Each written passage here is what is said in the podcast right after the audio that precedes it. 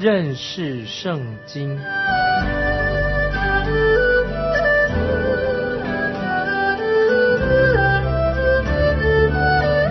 认识上帝的话，把上帝的话带到全世界。本节目是由认识圣经机构和环球广播电台联合制作，欢迎收听。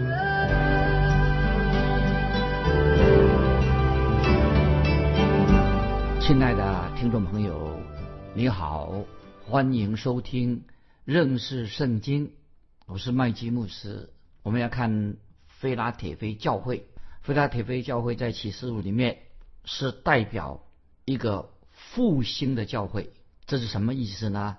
因为大概从十九世纪初开始，一直到我们的教会被提到天上这些日子，这段时间。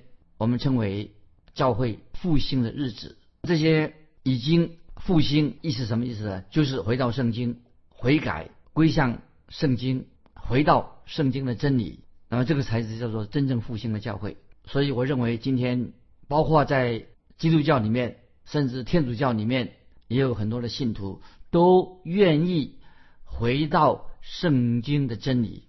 我收到很多听众朋友给我来信。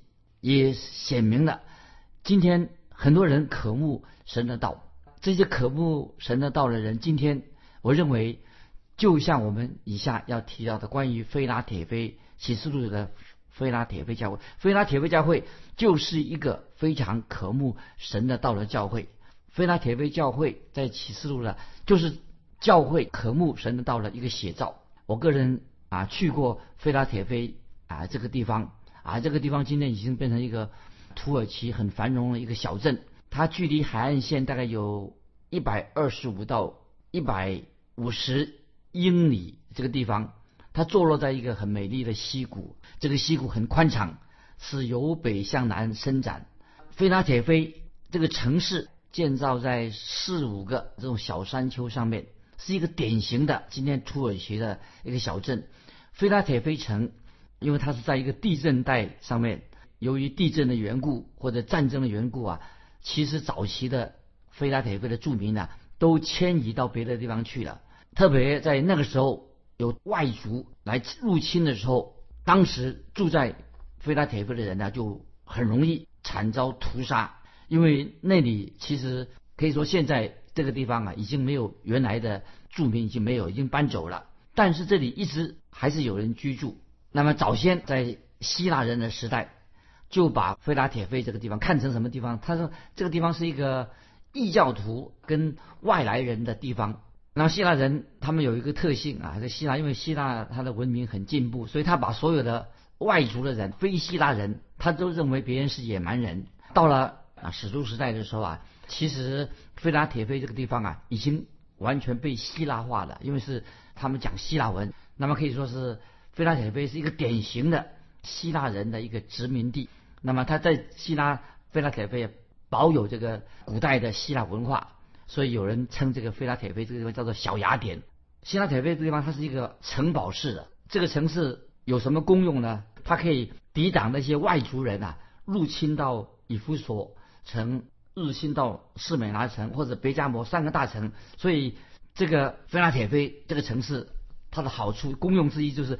阻挡阻挡这些外族要入侵以弗所、士美拿、维加摩这三个大城，那么所以其他的大城啊，都当然都有军队来驻守，为了抵挡那些敌军的入侵。这个地方我们再介绍菲拉铁菲这个地方啊，它土地非常肥沃，那么这里出产啊没有出产酒，那么因为菲拉铁菲的山丘啊种了很多的葡萄树，在古代菲拉铁菲那个旧的钱币啊。也有把这个酒神的像铸在那个钱币上面。那么很多人啊，今天有些听众朋友啊，有的人以为菲拉铁菲这个城市这个名字是来自圣经啊，这是错误的啊，听众朋友？菲拉铁菲这个这个名字不是来自出自圣经，菲拉铁菲是来自一对彼此相爱的弟兄。那么在之后一场大地震就把这个菲拉铁菲这个城啊完全毁了，不但是把菲拉铁菲这个城毁了，也把萨迪城毁了，还有附近的里迪亚城也毁了。所以后来这个罗马皇帝就因为地震的关系，他们就拨了大笔钱重建这些古代的城市。那菲拉铁菲呃这个城是跟教会在这里的教会，我们读启示的时候，菲拉铁菲教会跟士美拿教会这两个教会呀，在启示录当中没有被神责备，那其他的。教会神就给他们很严厉的责备，但是菲拉铁菲跟士美拉教会啊，是是主耶稣所称赞的教会。为什么称赞他们呢？因为这两个教会都遵行圣经的教导。很奇怪，虽然这两个教教会啊没有被啊主耶稣责备，但是在这里现在啊现代他们那个教会已经不存在了。今天的菲拉铁菲跟士美莱这个地方啊，已经没有教会存在的。虽然。主耶稣没有责备这两个教会，但是今天这个两个地方啊没有教会存在的，但是这两个这个两个地方啊仍然有一些基督徒在啊，有少数的基督徒，一些就不敢公开他们的身份。那么在菲拉铁菲也可以找到以前的教会的一个遗址，一个就是它的旧的地方，就很显很明显的就显明基督教的福音在第十三世纪在菲拉铁菲这个地方啊。非常的活跃，表示菲拉铁菲之前一直到啊，从史书时代一直到了十二十三纪啊，在那边啊，那个福音工作非常的活跃。那么今天当然是已经没有教，那里没有教会了，但是那个教会的遗址还有管理人啊，那个父亲的遗址被人给人参观的。那么这个负责参观这个人，这个人一定是个基督徒啊。我我个人去过那个地方，那个地方天气很热。那么这里管理。教会遗址的啊，费拉铁菲这个遗址的，那么他还很殷勤的啊，请我们啊给我们水喝，那么而且啊笑容啊很有脸上有笑容，虽然我们彼此言语不通，但是感受到基督的爱在我们当中啊，这是很奇妙的。费拉铁菲教会的遗址到现在还在啊，这是这里我要所强强调的。当我第一次去菲拉铁菲这个地方之前，那我我看过一个地图，我很想说知道。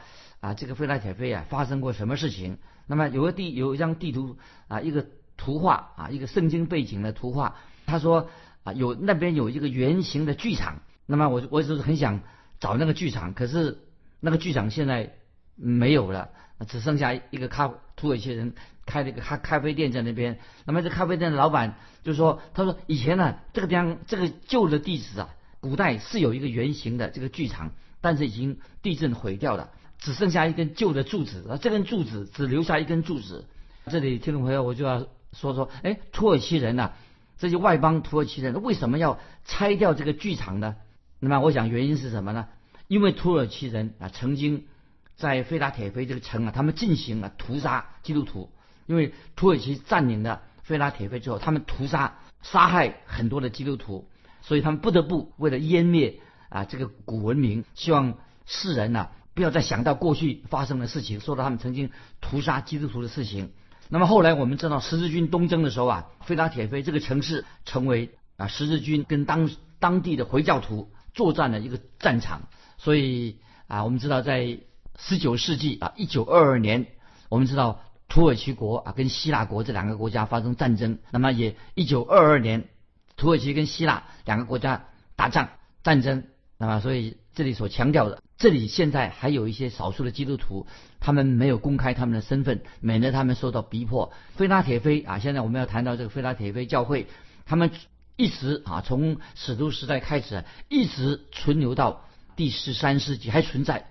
这里我我所要强调的，菲拉铁菲教会，它是一个传福音的教会，我也称为这个教会是一个。啊，可以说是一个复兴的教会啊，传福音的教复兴教会。因为什么呢？因为他们回归了圣经，他们教导圣经，所以我个人认为，菲拉铁菲教会可以代表今天今天的正统的基督教教会啊，传福音的教会啊，可以说菲拉铁菲教会是一个代表。那么在十九世纪以前，许多教会他们不看重圣经，但是感谢神，现在我们今天的基督教啊，已经开始比较看重十九世纪以后。就开始看重圣经的教导，感谢神，我要这样说啊，我们认识圣经这个节目啊，现在我们广播认知认识圣经这个节目啊，也是我们要看重圣经，认识圣经，就是我们要知道明白圣经的教导。好，现在我们要进入本文了，启示录三章七节啊，听众朋友翻到启示录三章七节，你要写信给菲拉铁菲教会的使者说：那圣洁真实，拿着大卫的钥匙，开了就没有人能关，关了就没有人能开的。说启示录三章七节这经文，我们现在做解释，我再念一遍。你要写信给菲拉铁菲教会的使者说：那圣洁真实。拿着大卫钥匙开了，就没有人能关；关了，就没有人能开的。说，那么这里特别写到写信给费拉铁菲的使者。那么这使者啊，上以前我们所说过，当然是指啊指人，不是指天使。那么就是指当时费拉铁菲的费拉铁菲教会的啊传道人、教会的牧师。那么接着说，那圣洁真实拿着大卫的钥匙，这什么意思呢？因为菲拉铁菲写给三章七节说，写给菲拉铁菲的使者说，那圣洁真实，拿着大卫的钥匙开的就没有人能关，关了没有人开，这什么意思？意思就是说啊，我们读这节经文的时候啊，在启示录第一章啊，听众朋友回忆第一章，主耶稣当他在启示录第一章向使徒约翰显现的显现的时候，他说什么呢？主耶稣显现的时候，耶稣说。他是得着荣耀的基督，在第一章，耶稣用这个名称向约翰显现的时候，他是他是得着荣耀的基督，也说我是大祭司，是我们的大祭司。那么，所以这是在启示录第一章，约翰向约翰显现的时候这样说。那么，主耶稣给教会的七封信当中，主耶稣是对每一个教会的针对当时依据每一个教会的特别的需要，所以给七封。书信给教会，对每个教会都有特别的需要，是针对每个教会的特别的需要来向他们启示、显明他自己。那么这里是针对主耶稣特别针对菲拉铁菲教会所写的信。那么主耶稣怎么说呢？他对他在这里说什么呢？主耶稣说他是圣洁的。那么所以听众朋友注意，特别告诉菲拉铁菲教会，主耶稣说他是圣洁的。那么我们知道主耶稣降生，主耶稣的降生也是什么呢？也是圣洁的啊！主耶稣圣在马槽里面，主耶稣的降生是圣洁的。那么主耶稣定十字架为我们定罪人定上也是圣洁的。那么主耶稣在天上的大祭司的职分也是圣洁的啊！所以主耶稣是一位圣洁的神。所以根据路加福音啊，当我们读到路加福音第一章三十五节的时候啊，就特别路加福音一章三十五节论到主耶稣降生说什么呢？天使就对玛利亚说：“因此，所要生的圣者，圣者必称为神的儿子。”所以，路加福音一章三十五节，关于主耶稣的降生，天使对玛利亚说：“因此，所要生的圣者，就是耶稣，必称为神的儿子。”那么，在使徒行传第二章二十七节怎么说啊？听众们可以翻到使徒行传第二章二十七节，又说：“因你必不将我的灵魂撇在阴间。”也不叫你的圣者见朽坏啊！使徒行传二章二十七节说：“因你必不将我的灵魂撇在阴间，也不叫你的圣者见朽坏。”什么意思呢？这里特别刚才以上所提到的经文，都是跟主耶稣的定十字架、跟主耶稣的复活有关系，也是跟主耶稣大祭司的职分有关系，都是强调什么呢？主耶稣的死、主耶稣的复活，以及主耶稣在天上的大大祭司，都是强调主耶稣是圣洁的。我们在引用希伯来书七章二十六节啊，听众朋友翻到希伯来书七章二十六节怎么说？这节经文很重要。希伯来书七章二十六节也是关于主耶稣是圣洁的。希伯来书七章二十六节说：“像这样圣洁、无邪恶、无玷污、远离罪人、高过诸天的大祭司。”原是与我们合一的，那么这是说我们所了解啊，这位圣洁无邪无玷污远离罪人高过诸天的大祭司，原是与我们合一的。所以这里啊，从启示录三章七节都提到主耶稣啊，这是圣洁的。那么接下来啊，三章启示录三章七节也提到主耶稣，他是不但是圣洁的，也是真实的啊。所以刚才我们读那个启示录三章七节，主耶稣。不但是圣，他是圣洁。然后呢，三章七节说他是真实的。那现在我们要引用关于主耶稣是真实啊，是什么意思呢？那么现在注意以下所引用的经文：约翰福音十四章六节，约翰福音十四章六节，主耶稣怎么说？印证他是真实的。这真实是指什么呢？约翰福音十四章六节，主耶稣说：“我就是道路、真理、生命。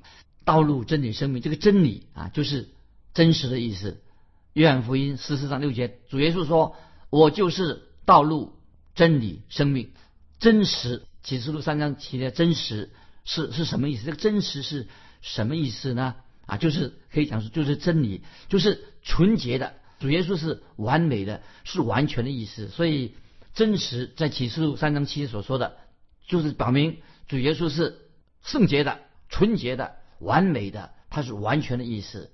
所以很清楚的，我们知道摩西他虽然是一个神人，但是他没有办法他自己能够自己能够赐给我们生命的粮，因为只有耶稣基督。才是我们基督徒啊，是我们生命的粮啊！这是记载在约翰福音六章三十二到三十五节啊。所以主耶稣说啊，十四章六节说：“我就是道路、真理、生命。”那么然后约翰福音六章三十二到三十五节，主耶稣说的很清很清楚，主耶稣自己是我们生命的粮。那么我们继续看启示录三章七节啊，后面怎么说呢？启示录三章。七节关于真实，我们解释过了；圣洁也解释过了。下面接着说，拿着大卫的钥匙，启示录三章七节说，拿着大卫的钥匙，什么意思？这些经我们钥匙啊，听众朋友注意，这个钥匙跟启示录一章十八节也提到关于钥匙。启示录一章十八节提到死亡和阴间的钥匙，所以这里所说到的拿着大卫的钥匙跟。启示录一章十八节的死亡阴间的钥匙不一样。那么启示录三章七节拿着大卫的钥匙什么意思呢？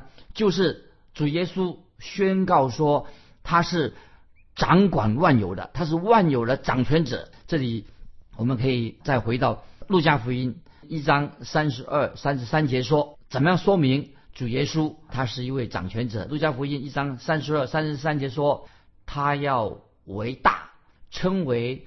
至高者的儿子，主神要把主大卫的位给他，他要做雅各家的王，直到永远，他的国也没有穷尽。这句我再念一遍，因为这里说明啊，启示录三章七节，拿着大卫的钥匙什么意思呢？就是宣誓主耶稣他是掌管万有的，他是掌权者。所以路加福音第一章三十二、三十三，我念一遍。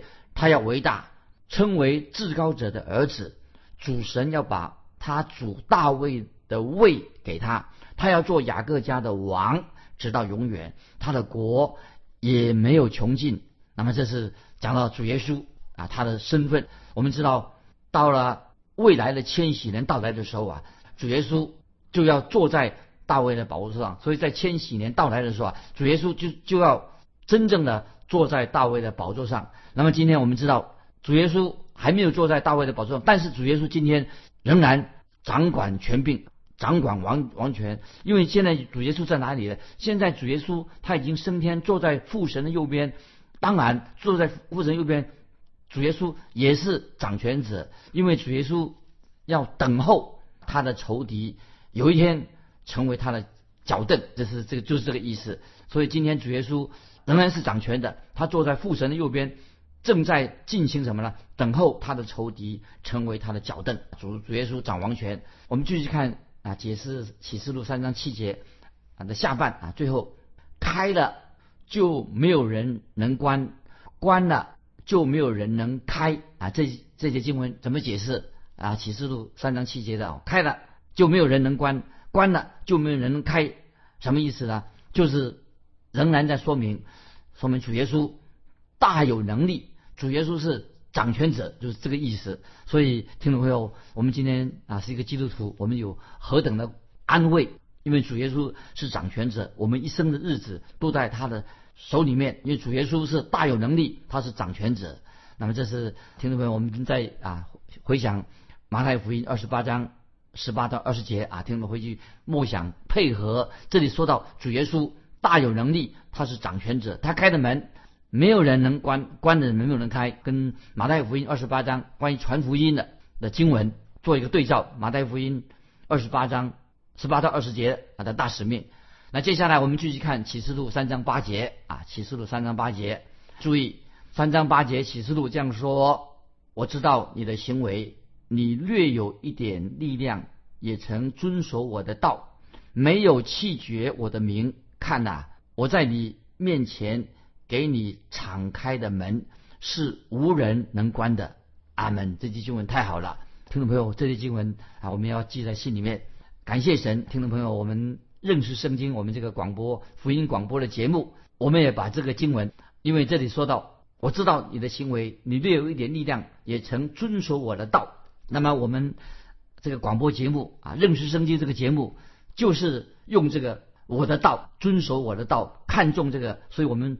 这个题目叫做“认识圣经”，作为我们福音广播节目，因为我们要遵守神的道，把神的道当为至宝啊！这是福音广播，我们认识圣经这个节目啊，乃是什么？关于神的道，我们看重神的话啊为至宝。那么我们就是根据启示录三章八节，遵守我的道，作为认识圣经这个广播的施工啊，这个重点在这里。感谢神，我们看到。菲拉铁菲教会这些基督徒非常忠心的持守神的真道，所以今天听众朋友，我们也知道福音广传。那么在啊基督教里面，在天主教里面，有很多不同的宗派里面，最重要的是什么呢？不不是教会本身不重要，最重要什么？就是要忠心的传扬持守神的真道、神的真理，这个才是真正的教会。如果一个教会不遵行神的道，不看重神的道的话，这个不是一个。真正的教会，所以主耶稣为什么要称赞菲拉铁菲教会呢？那么以下有七件事情啊，听众朋友注意：第一，主耶稣说：“我知道你的行为，因为主耶稣看到菲拉铁菲教会很多的信徒是结果子的信徒，因为主耶稣很看重啊一个基督徒他应该有好行为，所以以弗所书二章八到十节说：你们得救是本乎恩。”也因着信，这并不是出于自己，乃是神所赐的；也不是出于行为，免得有人自夸。我们原是神的工作，在基督耶稣里面造成的。为要叫我们行善，就是神所预备叫我们行的。所以以弗所书二章八到十节这个经文啊，听众朋友可以记起来。因为一个真正的基督徒啊，你说你有信心，有信心的基督徒他一定有好行为。如果没有好行为的话，那么你的信心一定有问题。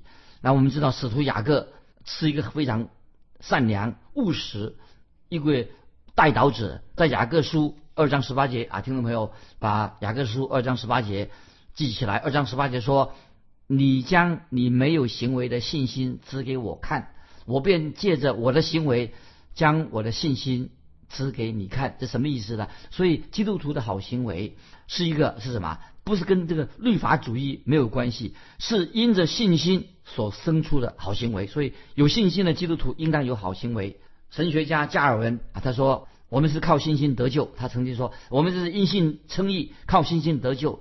但是真正因信心得救、因信称义的人呢，一定会有好行为啊。这是神学家加尔文所强调的。第二点啊，启示录刚才我们读的经文强调第二个重点，他说看呐。我在你面前给你开，给你一个敞开的门，是无人能关的。这是什么意思呢？什么叫做给你一个敞开的门是无人能关的？就是说我们基督徒可以享受、经历到喜乐，这是叫做喜乐之门。所以，当我们认识圣经的真理的时候，我们会进到圣经的真理里面，这个门给我们打开，使我们大有喜乐、欢喜、快乐。神也给我们机会为主。做见证，宣扬神的道，这是启示录三章八节的第二个重点。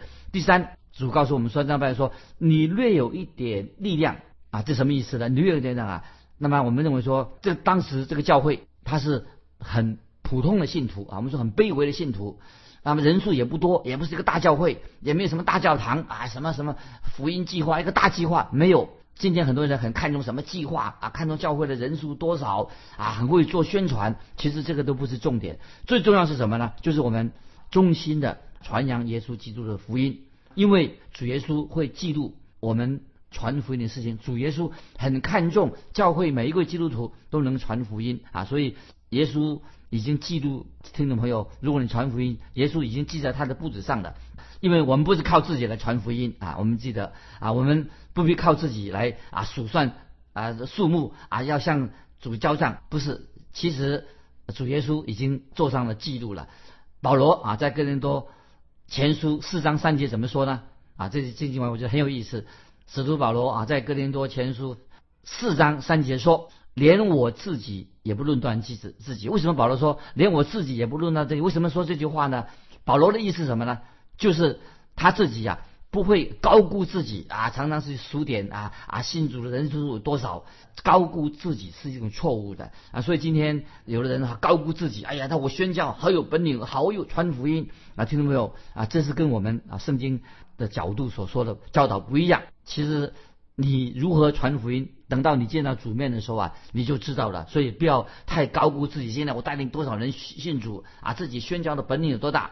第四点。刚才我们读启示录三章八节经文，他说也曾遵守我的道啊，听众朋友，今天我们做一个基督徒，知道啊神的话安定在天，永不动摇。神的启示啊，最后说到第五点，就说没有弃绝我的名。所以啊，今天在这个时代当中啊，我们不要忘记每一个基督徒都有责任来服侍神，传扬福音。今天时间的关系，我们就分享到这里。听众朋友，最后问你一个问题：个人如何来为主做见证？欢迎来信分享你个人的经历。来信可以寄到环球电台认识圣经麦基牧师说。愿神祝福你，我们下次再见。